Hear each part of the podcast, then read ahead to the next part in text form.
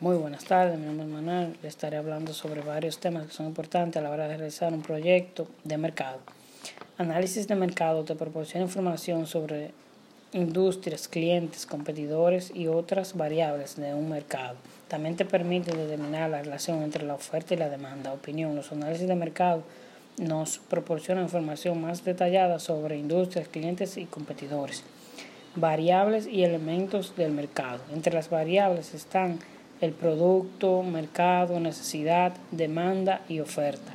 Elementos del mercado son el vendedor, el comprador, el precio, la oferta y la demanda. Opinión.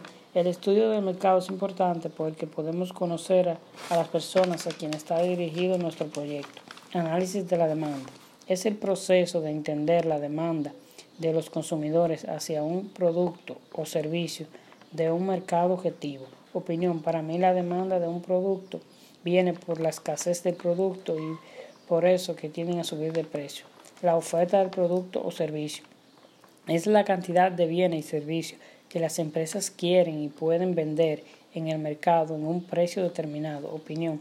Es que las empresas utilizan las ofertas de los productos como forma de atraer más clientes. Estimación de la demanda futura. Es una proyección y no puede predecirse de una manera exacta cuánto se venderá o cuánto ingresos se van a poder generar, pero se hace una estimación de esto. Opinión es una estimación que se le hace a un producto en un tiempo determinado. Estimación de la oferta. Con este estudio se pretende establecer la cantidad aproximada de bienes o servicios que los demás productores están dispuestos a poner a disposición del mercado. Participación de la empresa en el mercado futuro. Son un acuerdo entre dos partes. Una parte se compromete a comprar un activo y la otra a venderlo por un precio que se establece desde el mismo día de la compra. Característica de un producto o servicio. Se trata del conjunto de aspectos que se incorporan al producto y que tienen por objetivo cubrir las exigencias del consumidor. Las características pueden ser tangibles e intangibles. Dentro de las características tangibles están el núcleo, el precio, el diseño, el, el envase, el el etiquetado dentro de las características intangibles son la calidad, la marca o signos distintivos. Análisis de precio. El análisis de precio es el enfoque preferido para evaluar las opciones del producto y servicio existente en el mercado. Opinión, el análisis de mercado es todo lo que evalúa el precio de un producto. Tarifa es la cuota o el listado de cuotas que deben abonar un consumidor o un usuario que desea adquirir un bien, así como utilizar un determinado servicio. Opinión por tarifa, entiendo por tarifa al precio que se le asigna a una persona o producto por un tiempo determinado. Comportamiento histórico. El comportamiento histórico se hace con el propósito de recopilar, la información estadística que puede servir como base para hacer proyecciones. El estudio y análisis de la evaluación histórica exige que se cuente con la información necesaria. Opinión. El comportamiento histórico es la recopilación de datos de cómo se compran los precios de un producto. Tendencia de los precios.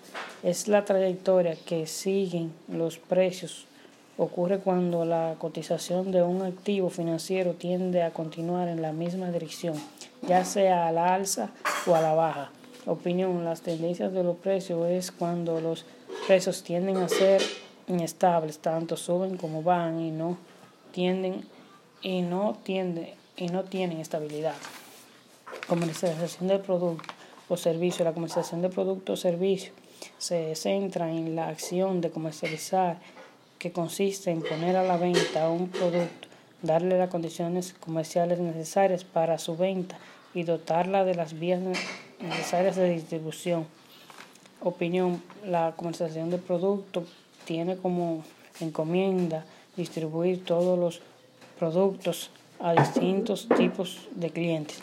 Canales de distribución son el medio a través del cual una empresa fabricante exige hace llegar sus productos al consumidor final, procurando que sea lo más rentable posible y eficiente. Opinión, los canales de distribución son los métodos de transporte que tienen las empresas como distribuir los productos a sus clientes. Márgenes es la cantidad de dinero que se gana o se pierde por la venta de un determinado producto o servicio. Opinión. Los márgenes es todo aquello que tiene que ver con la compra de un producto y, que, y a qué precio lo vas a vender.